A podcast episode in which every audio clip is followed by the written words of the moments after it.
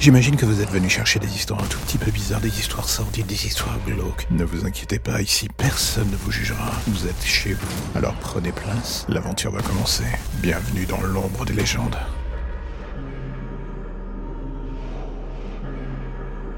Le 26 juillet 2021, une femme du nom d'Elisabeth Moreau fut découverte couverte de sang, errant sur les voies près de la gare du Nord. Le trafic fut arrêté, la jeune fille prise en charge par les secours et amenée à l'hôpital immédiatement.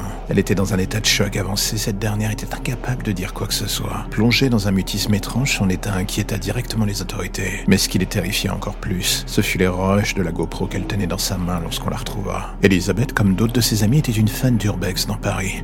Le cauchemar des services de sécurité de la RATP des adorant l'adrénaline et le plaisir certain de se faire peur. Le hic est que ce soir-là, ils avaient découvert quelque chose de bien plus sombre que prévu. Partie avec quatre amis à elle, Elisabeth était à la recherche d'une station désaffectée, un lieu où se réunissaient selon la légende les meilleurs graffeurs de Paris. Une plaie à découvrir tant le chemin pour y aller était un véritable secret gardé comme jamais. Pourtant, ce soir-là, avec ses amis, elle avait décidé de prendre le risque de se perdre dans l'immensité des tunnels désaffectés de Paris. Ce qu'il n'avait pas prévu est qu'il ne serait pas seul. Un des amis d'Elisabeth pourtant avait bien fait mention de ce tueur du métro sévissant. Elisabeth et le reste du groupe lui avaient rionné, arguant qu'au pire cela ferait des belles images à vendre à BFM. Six heures plus tard, ils allaient tous regretter ces paroles. L'étude des roches montra que très vite le groupe s'était perdu, finissant par errer jusqu'à une zone qui ne figurait pas sur les cartes. Mauvais endroit au mauvais moment. Tout commença par des bruits semblant les suivre, le genre qui met mal à l'aise. Mais personne ne crut qu'il s'agissait d'autre chose que de rats au pire.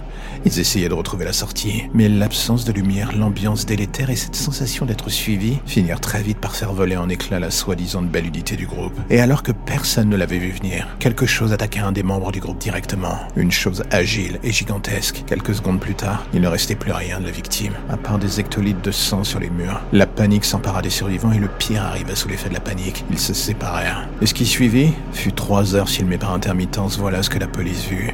Trois heures pendant lesquelles Elisabeth tenta de fuir en étant traquée par cette chose. Trois heures culminant sur un face-à-face avec ce qu'elle devina être le tueur. Le tout dans un lieu aux apparences de tanière, remplie de cadavres ou du moins ce qui n'en restait. Et c'est là que la caméra s'arrêta. Comment avait-elle survécu? Qu'étaient devenus ses amis? Personne ne le sut jamais. Le soir même, on retrouva Elisabeth morte dans sa chambre d'hôpital. Elle s'était tranché les veines et n'avait laissé comme explication qu'une simple lettre. Il m'a forcé à les tuer. Tous. Je peux plus vivre avec le souvenir de leurs cris. Je suis désolé.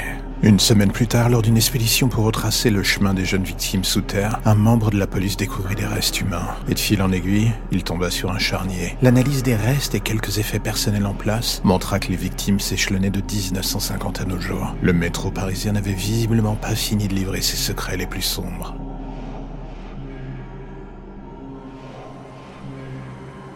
Et voilà, c'est la fin de l'épisode du jour, alors j'ai envie de faire un petit message rapide. Si vous aimez le projet et que vous avez envie de le soutenir, plusieurs options s'offrent à vous.